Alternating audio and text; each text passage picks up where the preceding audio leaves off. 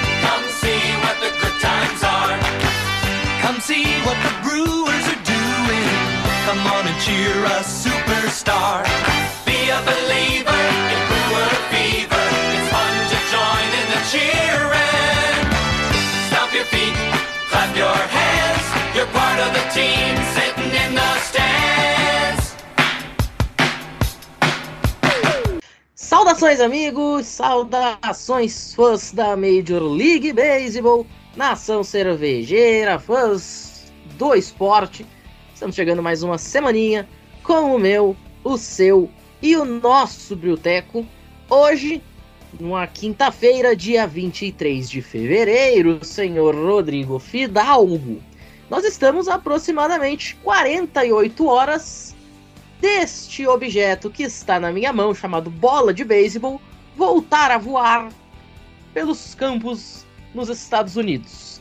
Né, o college baseball começou já na semana passada, inclusive, para quem curte college baseball, tem um episódio do College Cast em parceria com o show antes do show, fazendo o preview da temporada. Mas hoje a gente chega para falar de Milwaukee Brewers especificamente. E, Rodrigão, muito boa noite, muito bem-vindo de volta. A gente tá aqui para falar um pouquinho de Spring Training, até porque o Brewers contratou dois novos caras para Minor League Deal, ou seja, para fazer vestibular no Spring Training, quiçá chegar na, na MLB no Opening Day. Mas a gente tem um outro assunto para falar. Ai, essa diretoria querendo economizar 740 mil dólares em troca de fazer briga com seu principal jogador. Cara, Pão duro é complicado, né? Muito boa noite. Cara, eu amei a expressão fazer vestibular no Spring Training. Perfeito. Eu adorei essa expressão. Alô, Matheus. Alô, todo mundo que tá escutando a gente. Alô, Nação Cervejeira. Cara, eu sou muito pão duro, tá? A Ana Beatriz briga muito comigo porque eu não gasto. Eu deixo de pegar um ônibus para andar 18 minutos, 20 minutos andando, porque eu não quero gastar 4 reais. Então, assim, eu sou pão duro, mas eu não tenho o Sayang de dois anos atrás no meu bolso ou sob meu comando. Eu não tenho um cara desse, desse calibre, para eu ficar desperdiçando dinheiro e querer ficar fechando a mão para não, não, não gastar. O Matheus começou já introduzindo que o Spring Training está vindo, e à medida que se aproxima a temporada do beisebol, a nossa felicidade que tinha alguns programas atrás também vai indo embora. Olha aí, um vem chegando e outro vai embora, e é isso, porque o que seria o Bruteco se não a nossa terapia semanal sobre esse time maluco que a gente resolveu torcer e que o cara deixa de me gastar 700 mil dólares. Sei lá por quê, porque ele queria economizar e não dá pro Burns. Mas, cara, assim, na boa, 740 mil dólares. Você querer evitar. Se chega a- no Matt Bush, diz assim, Matt Bush, eu vou deixar tu ir pra arbitration porque eu não quero te dar 740 mil dólares. Cara, beleza, ninguém falava nada. Entendeu? Cara, tu chega aí lá no Caston Hura, diz, Hura, eu vou deixar tu ir pra arbitration porque eu não quero te dar 740 mil dólares. Mano, beleza. Mas, cara, no, no Corbin Burns, no Brandon Woodruff, no Devin Williams, no Freddy Peralta, no William Dames. Pô, mano, nesses caras não tem como tu querer economizar 740 mil dólares. Mas enfim, isso tudo é papo pra daqui a pouco. Que tem bloquinho de recados. E na volta a gente vai dirigir todo o nosso arsenal de elogios à marca Atanase e Companhia Limitada. Não saiam daí. Come see what's brewing. The Milwaukee Brewers. Bom, a gente tá aqui no finalzinho do mês de fevereiro, como eu falei, daqui a 48 horas começa o Spring Training. Agora, Fidal, a gente tá falando de time pão duro, rapaziada que foi pão duro e não quis gastar lá na Esporte América perdeu os 10% de desconto. Então agora, se você quiser gastar, você vai gastar 10% a mais em cima do produto. Ou seja, você foi pão duro à toa e perdeu uma grande chance. Mas assim sendo, com a promoção expirada, a gente volta a frisar né, os programas que fazem parte da rede FN Network, como eu falei, por exemplo, o College Cash fez um episódio crossover com os meninos do show antes do show, Vitor Silva, Vitor Salviano e Thiago Mares, sobre a temporada do College Baseball. Tem aí também o Rebatida Podcast voltando, inclusive, spoiler alert, logo depois da gravação do Brilteco, eu, Rodrigo Fidalgo e João Oliveira, mais conhecido como o terceiro membro do Brilteco, né, o cara que participa aqui quase tanto quanto a gente, apesar de torcer para um time inútil que é o Cincinnati Reds, ele conseguiu a façanha de marcar uma entrevista com o Sean Spalding para o Rebatida Podcast. E quem é Sean Spalding? É só um jornalista americano, é só com gente desconhecida que a gente fala. E a gente fala com tanta gente desconhecida que o último episódio do Rebatida Podcast foi uma entrevista com o Paulo Orlando, campeão da World Series de 2015. Né? Só gente realmente que nunca fez nada na vida. Então, se vocês quiserem acompanhar esses papos com esses caras e tentar saber quem é eles, né? Porque ninguém nunca ouviu falar no Paulo Orlando, por exemplo. Se quiserem saber aí como é que foi a experiência desses caras alcançando o sucesso que alcançaram, Debatida Podcast é o lugar. Episódios voltando, porque a nossa agenda normal de episódios toda segunda e sexta-feira. Então confiram lá para ficar por dentro de tudo que acontece na MLB. A exemplo do Nuaro na NBA. Né? Faça como Marcos Mion, esteja dentro do mundo da NBA. Não que você vai jogar o All-Star Game, mas pelo menos você vai saber o que está acontecendo. Mediante o Noir, repercussão completinha. Inclusive o play-in tá chegando. Né? Pós-temporada tá chegando aí. E outra liga que tá chegando pós-temporada é a NHL. Nós da temporada regular já está acontecendo no gelo. E enquanto o gelo pega fogo, o Icecast e o Tic Tac Go te trazem a cobertura completinha do que acontece lá nos ringues de patinação nos Estados Unidos e no Canadá. E para fechar, o Super Bowl se foi. Kansas City Chiefs ergueu o troféu mais uma vez. Mas isso não significa que o futebol americano tenha terminado na rede FN Network, porque o Diário NFL e o Esportismo continuam trazendo a repercussão da NFL. Então, não marca passo e confere. Além, é claro, dos mais de 50 podcasts específicos de franquias disponíveis para você conferir.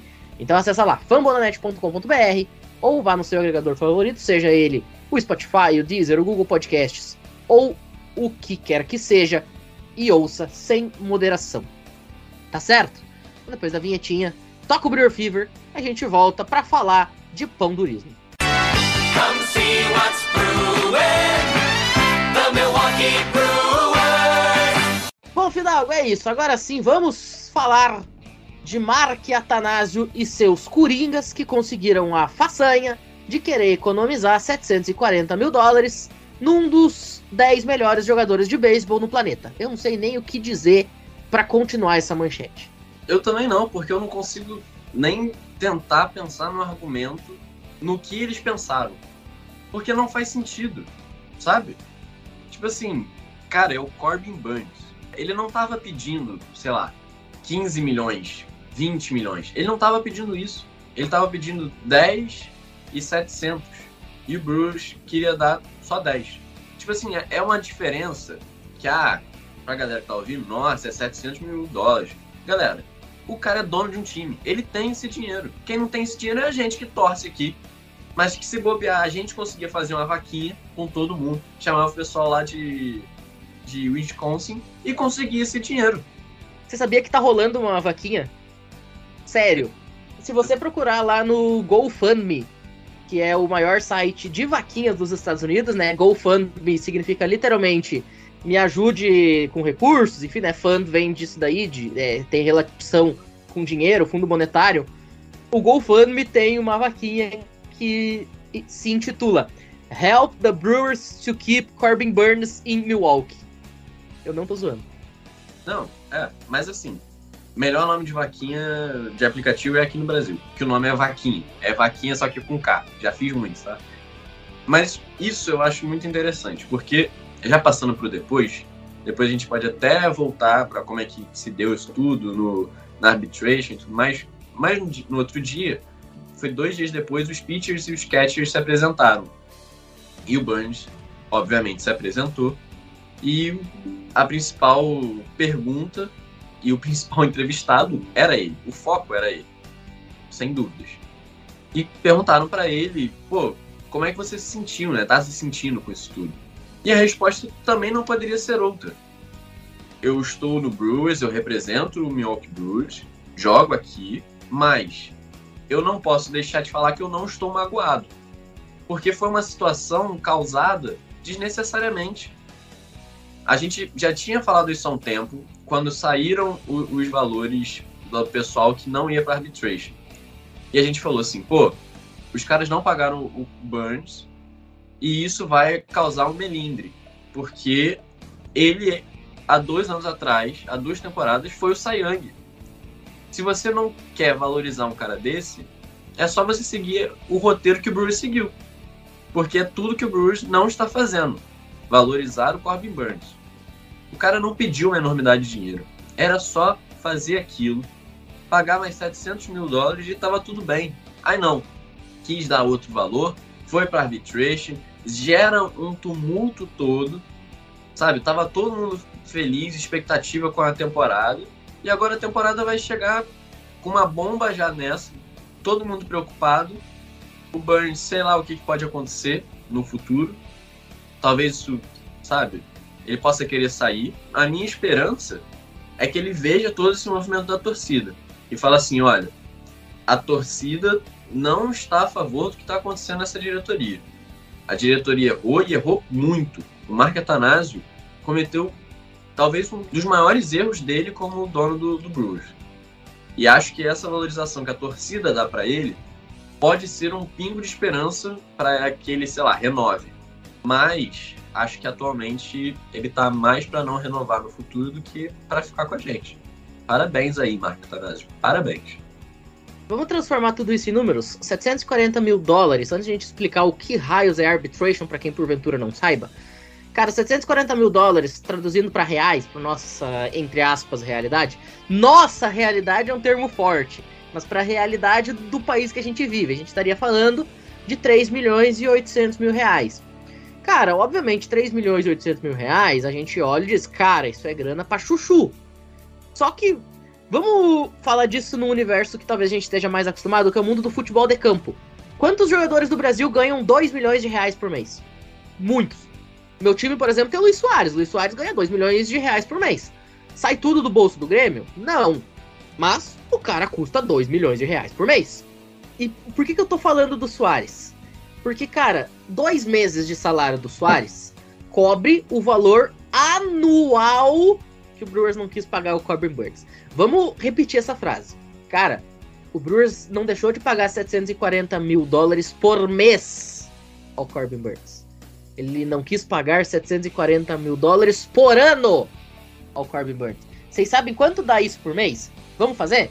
740 mil dólares dividido por 12 meses, o Brewers estaria tendo um prejuízo financeiro enorme que certamente levaria à falência a equipe porque estaria gastando 61 mil dólares por mês a mais.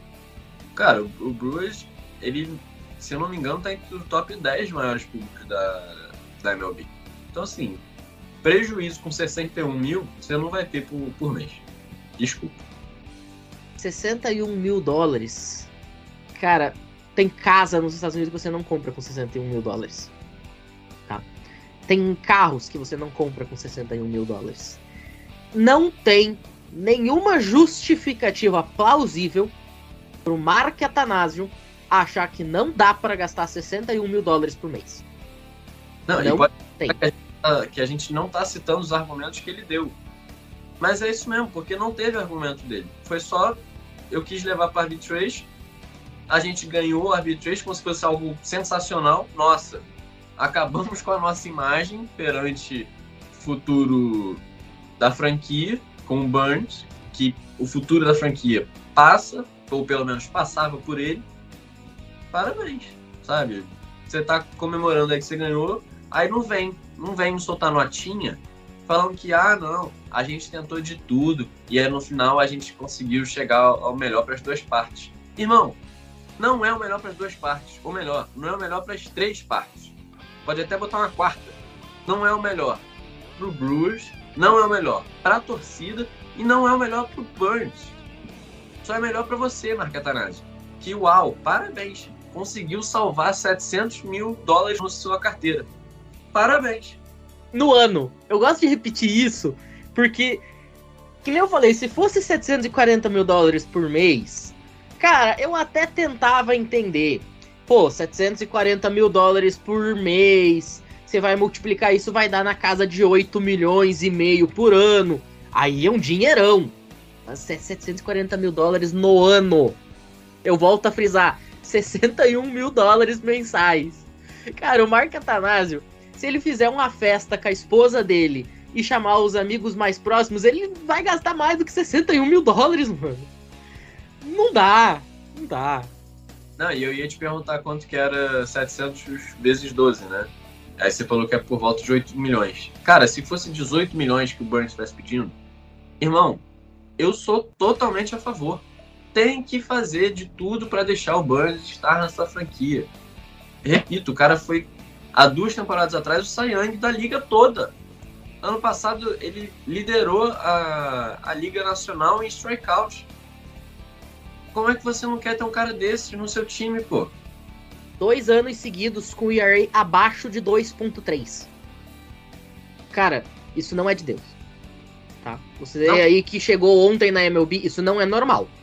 Não faz sentido não querer gastar com um cara desse. Não faz sentido. E assim, a gente entende que o nosso time é pobre, a gente sabe que não é o Dodgers, não é o Yankees, não é o Phillies, a gente sabe, não precisa contar que a gente não é o Mets pra ter uma rotação com DeGrom e Scherzer. Tudo bem que esse ano não vai ter, mas beleza, ano passado tinha DeGrom e Scherzer. Mas o ponto aqui não é a falta de dinheiro, é que esse dinheiro existe. Esse dinheiro está na carteira do Mark Atanasio. Esse dinheiro, quando ele abre a conta bancária, ele tem uns 10 zeros lá naquela conta bancária dele. Isso antes da vírgula, porque depois da vírgula tem mais dois. Então, não vai fazer a menor falta. E posso te falar qual é o ponto também? Muito importante que tem que ser levado em conta? Falta de ambição. Porque assim, se é o objetivo dele, ele comprou o Brewers pra quê? Só pra ele fazer, sei lá, qualquer coisa, brincar de, de FM no, na vida real? O Mark Atanasio tá jogando Brasfoot, pô. O cara tá de sacanagem. Você compra um time pra você ser campeão. Ô, ele tá jogando o modo franchise do The Show. É, exatamente. Tudo bem, cara. Você tem que ter lucro com não sei o que, com, com um time, mas você quer ser campeão, porque uma coisa vai levar a outra. Qual é que é o melhor jeito de fazer lucro? Se não é tendo aparições repetidas em pós-temporada, de repente ganhar um título, expor a sua marca pro resto do mundo, você vai ganhar mais torcedores, você vai ganhar mais fãs, você vai ganhar mais gente que vai consumir teus produtos, tu vai ganhar mais gente pra comprar tua camisa, tu vai ter mais gente pra comprar teu boné, tu vai ter mais gente indo no jogo. Tá tudo interligado. Olha só, eu não sei qual é o tempo de contrato. Confesso que eu não vi, tipo, eu acho que é só pra. pra arbitration é só pro ano em si, né? É, eu, eu acho que o arbitration é só pro ano em si. É como se fosse na NFL o franchise tag. Mas, cara, vamos parar e pensar. Quantas jerseys você acha que o Corbin Burns vende com o nome dele por ano? Cara, eu apostaria que ele talvez seja o jogador disputando com a Dames e Elliott que mais vende dentro do Brewers.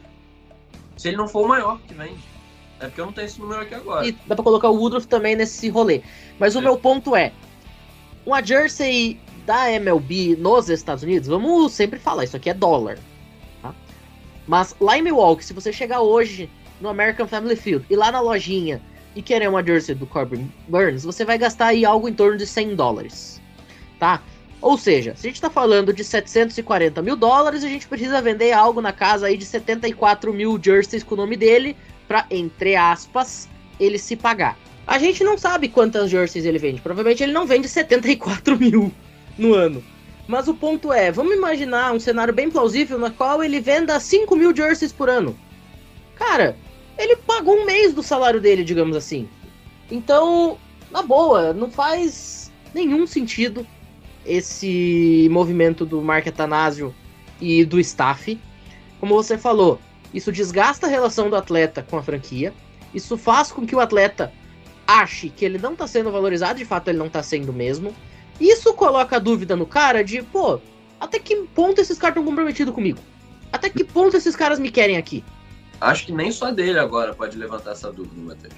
Acho que nos outros também. Porque e aí, como é que vai ficar a renovação do Adams? Vai renovar? Todo mundo tá pedindo isso. Você entra no, no Twitter oficial do, do qualquer postagem tá lá. Cadê a renovação do Adams? Cadê a renovação do Udo? Cadê a renovação do Burns? Os caras vão ver o tratamento que está sendo dado pro Corbin Burns, que a gente já citou aqui, tudo de espetacular que esse homem é. Como é que o Adams vai ter confiança que vai continuar em Milwaukee? Como é que a gente vai ter confiança que a gente vai ter um time competitivo daqui a um tempo? Complicado. Exatamente. É até 2025, tá? Acaba em 2025 o contrato. Ele vai virar free agency em 2025. Mas enfim, a gente tem pelo menos mais dois anos de Corbin Burns, a menos que amanhã troquem ele pro Yankees por cash considerations, o que também eu não duvido de mais nada. Mas, mas em tese, o Brewers fica mais dois anos com o Young da Liga Nacional de 2021 e com o líder de strikeouts da Liga Nacional de 2022. Mas esse ponto que você levantou da renovação dos outros atletas é muito importante.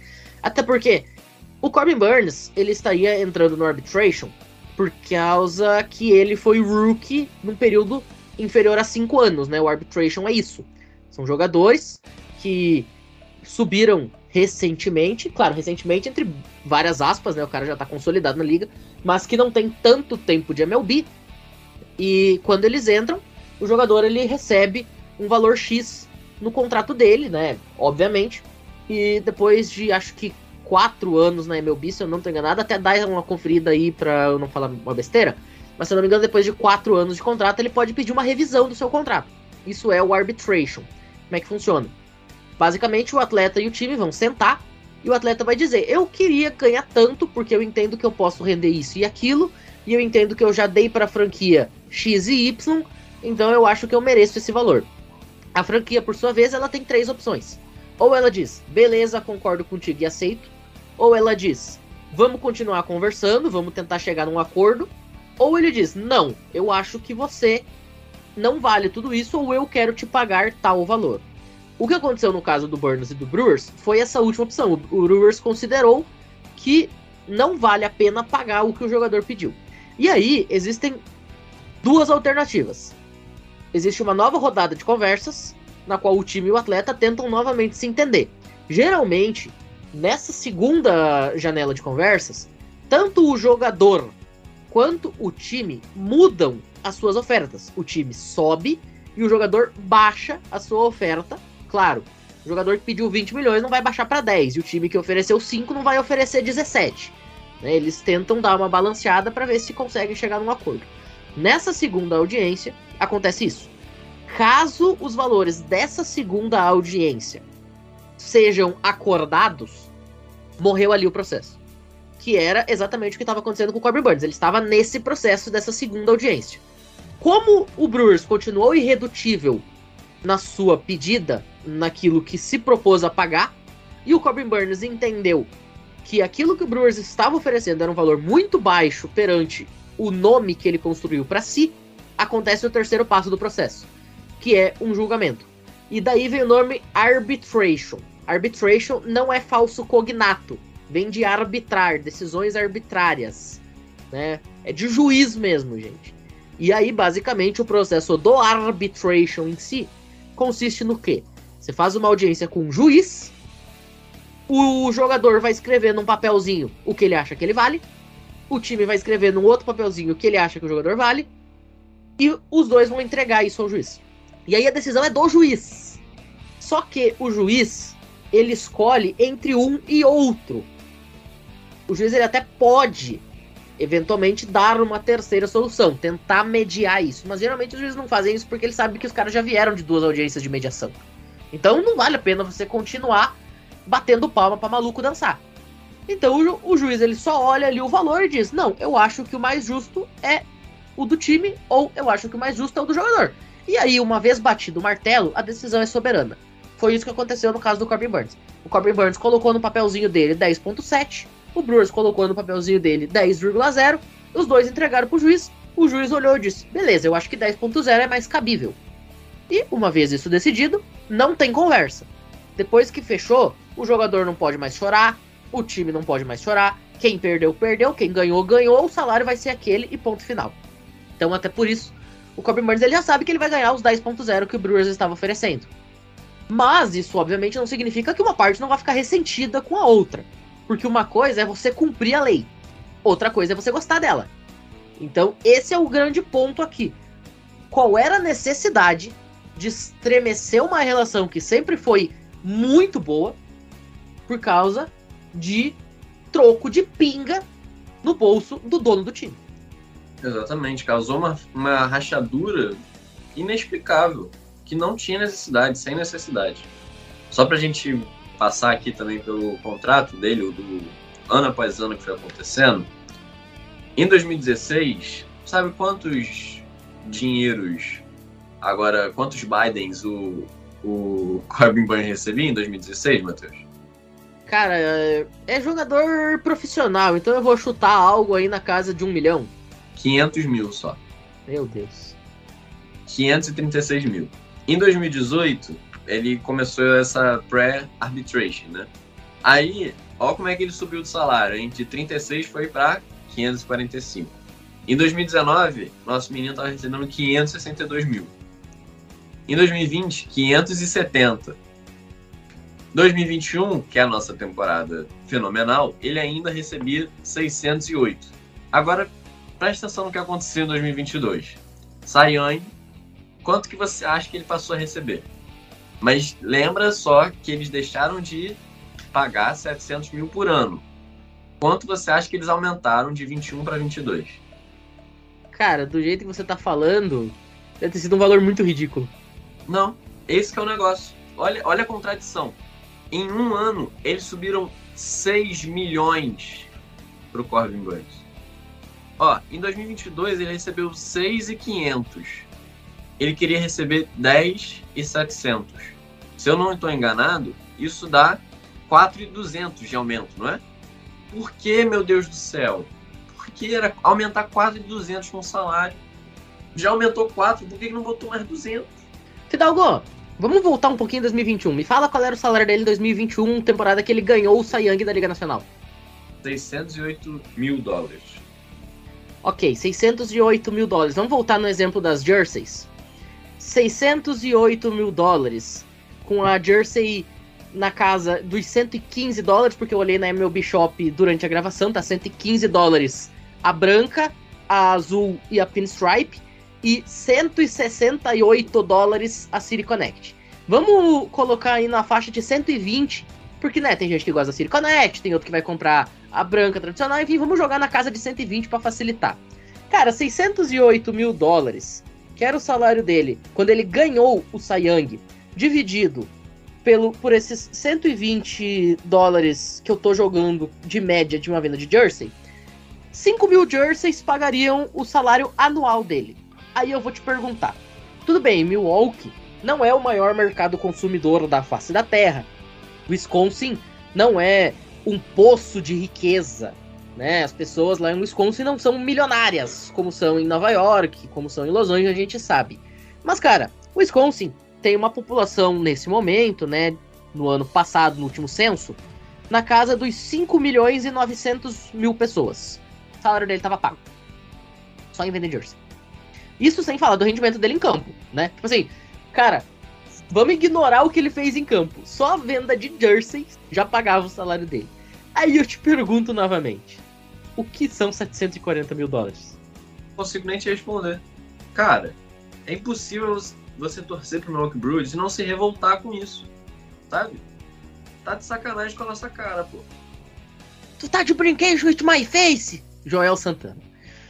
Mas enfim, a gente ainda vai continuar comentando muito sobre isso, até porque outros jogadores irão cair no arbitration em anos futuros. A gente falou de renovações do Adams e do Woodruff. Enfim, a gente ainda vai fazer muito biblioteco pistola por causa disso, porque a gente sabe que essa mania dos, do time do Milwaukee Brewers provavelmente não vai mudar pro nosso desespero e depressão.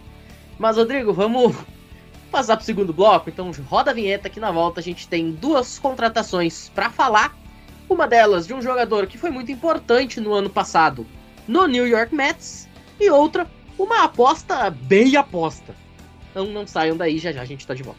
Come see what's brewing. The Milwaukee Brewers. Fidalgo, o Brewers anunciou nesta semana a contratação de Tyler Naquin e de Luke Voigt. Tyler Naquin, que vem como free agent, na verdade ambos vêm como free agent em contrato de minor league deal. O Tyler Naquin, que ano passado esteve no time do New York Mets, bateu para ponto 203, foram 4 home runs e 13 RBIs em 49 jogos com a franquia do Queens.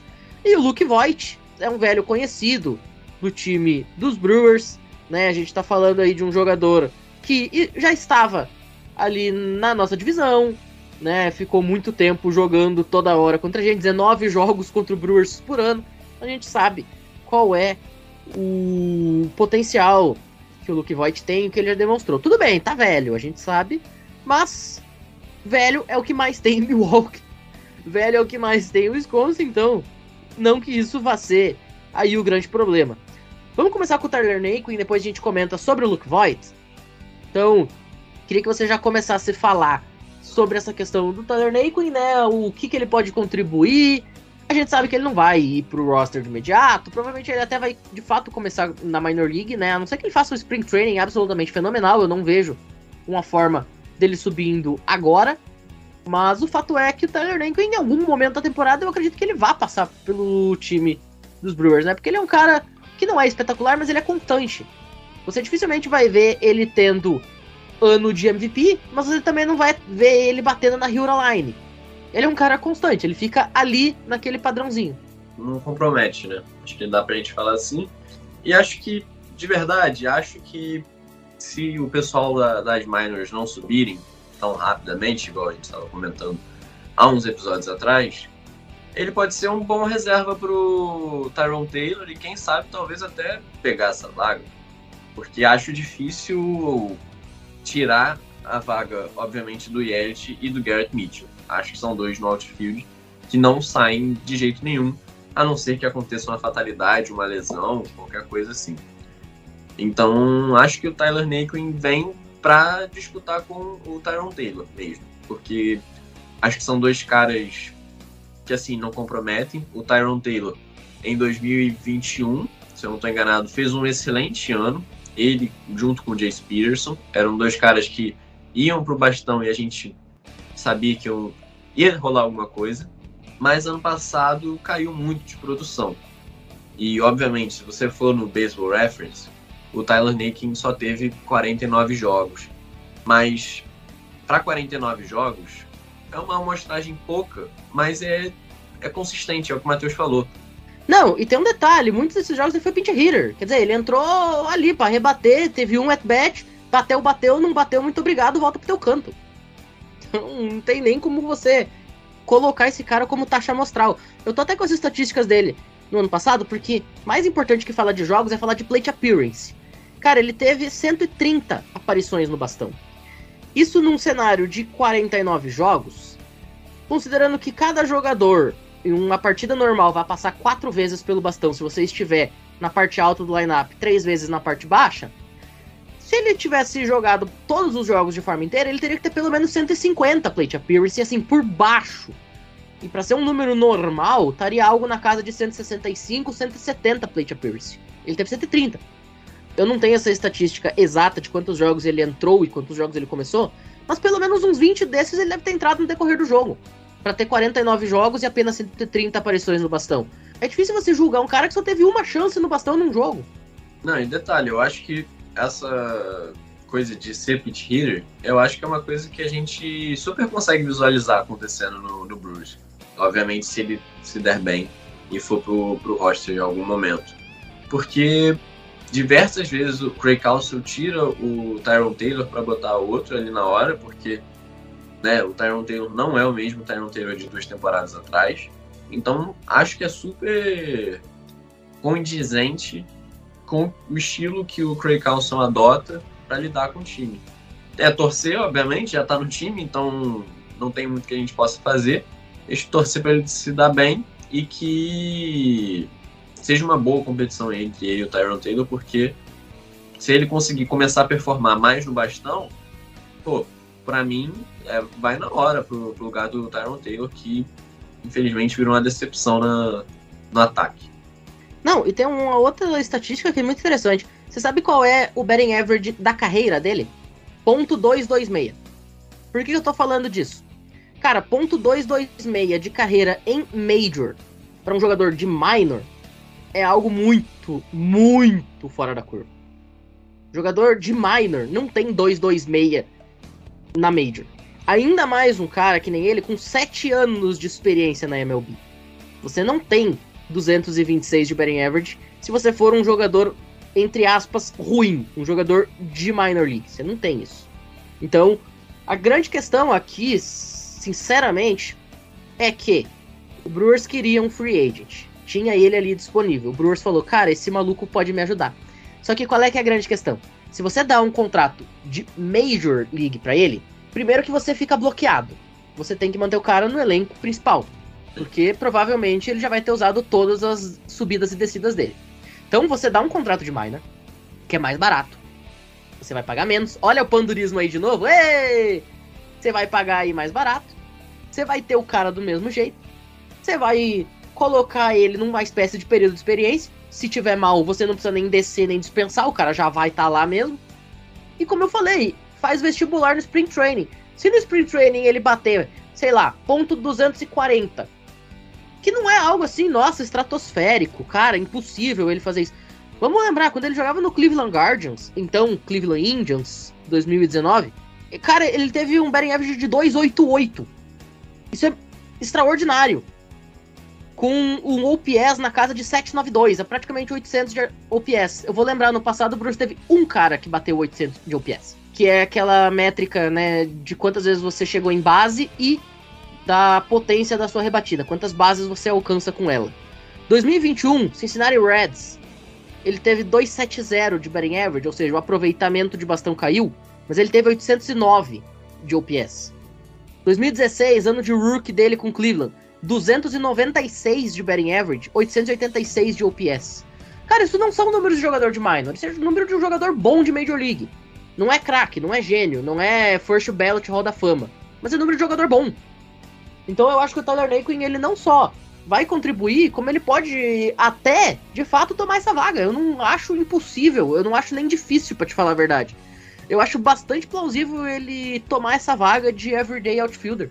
É, eu acho só que vai ter que dar uma olhada para saber como é que vão desempenhar os nossos prospectos, né? Porque a gente já falou que, que a maioria é outfield e que talvez subam alguns em 2023. Mas, irmão, eu quero mais é que tenha qualidade no meu time. Se eles vão disputar, quem vai jogar, se, jogando o melhor de todos, eu tô, tô bem com isso. E tendo um banco bom, também eu tô por isso. Existe uma frase que é muito usada no mundo do esporte, que é a tal da dor de cabeça boa, né?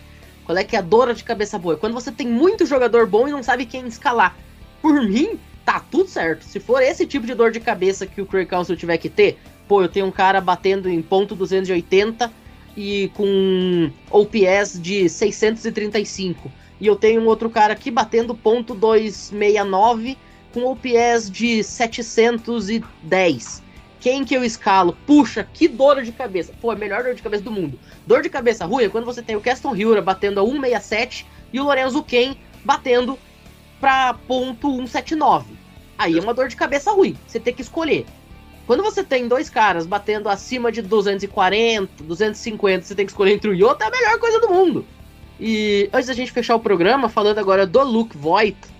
Luke Voigt, provavelmente, ele vai dançar. Sinceramente, ele vai dançar legal. Luke Voigt, ele é primariamente primeira base. Né? Então, assim, é óbvio que ele não vai roubar a primeira base. Tundunts. É óbvio que ele não vai roubar o lugar da primeira base do Rowdy Teles. E eu acho que ele não vai ser nem reserva. O Hyura é na frente dele também. E para DH aqui também que aparece no Baseball Reference também, irmão, não. não. Tem o Caratini, talvez o Contreras quando alternarem, o Urias na frente. Então, irmão, pelo amor de Deus, não. Não, não, não.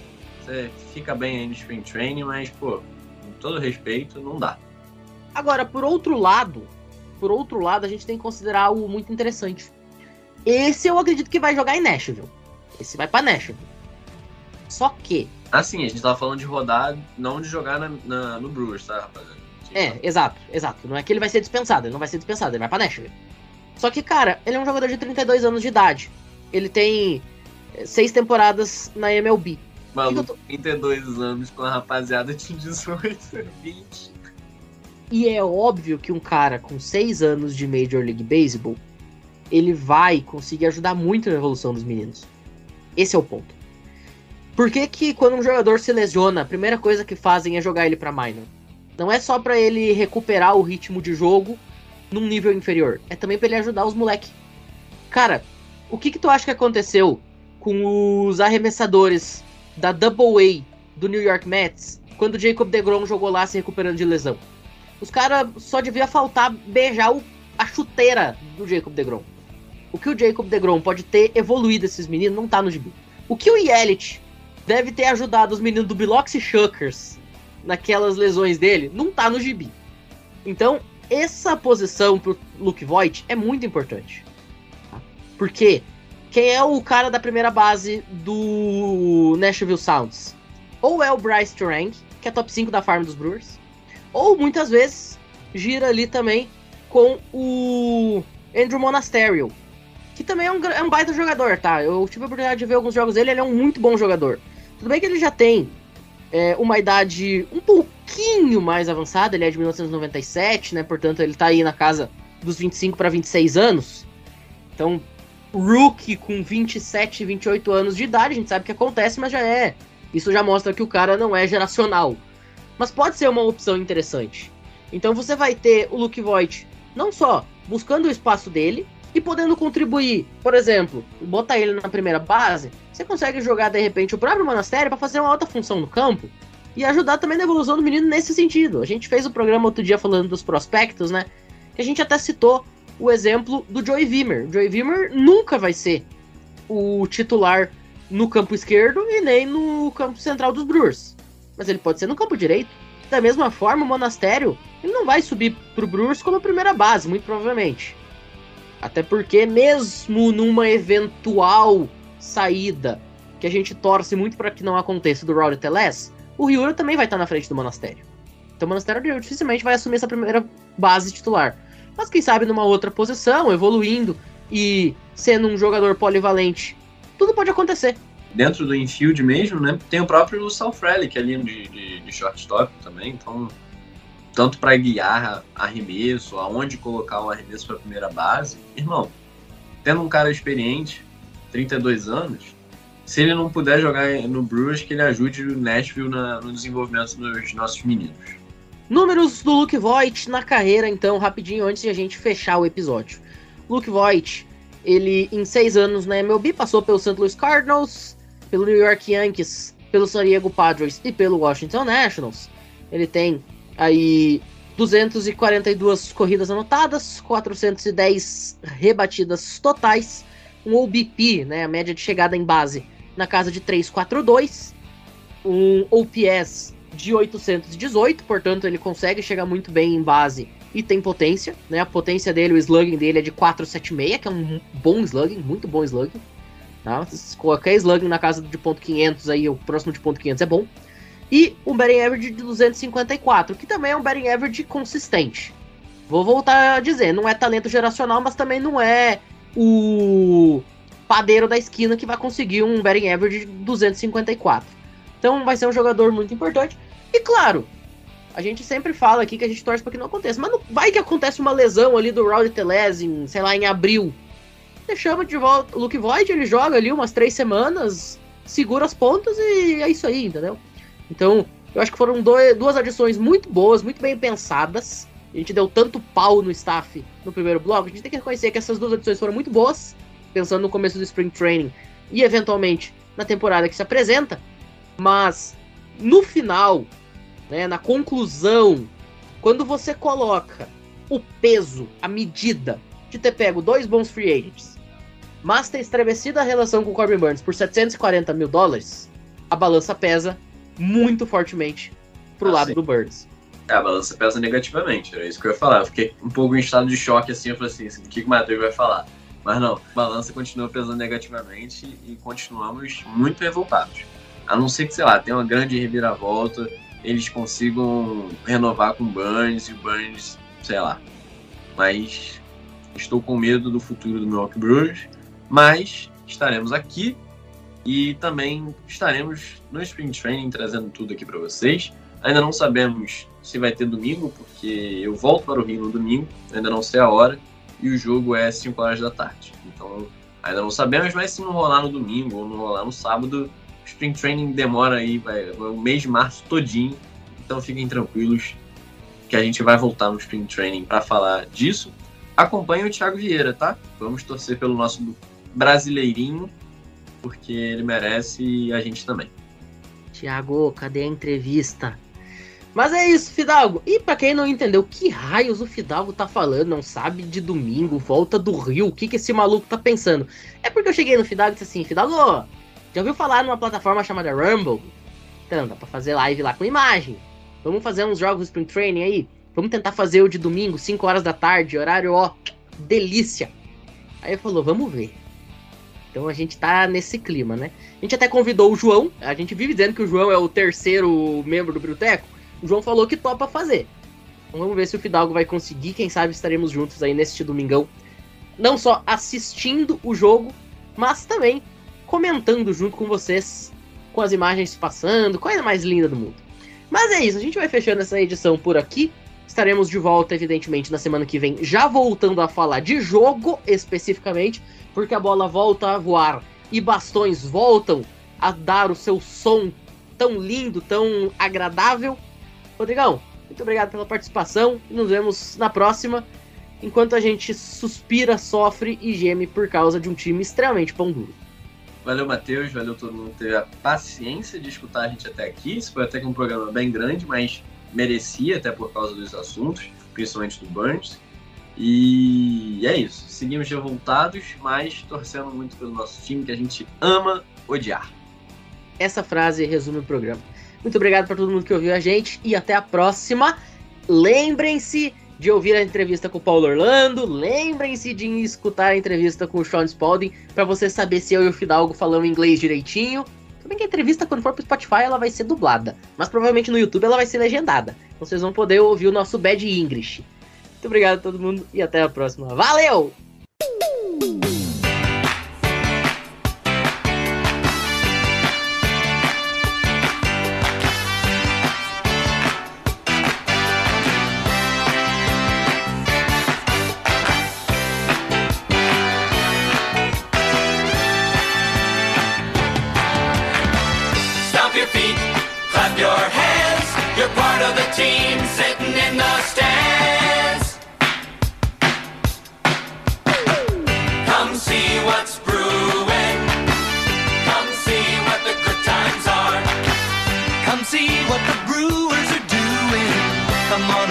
Cheer a superstar.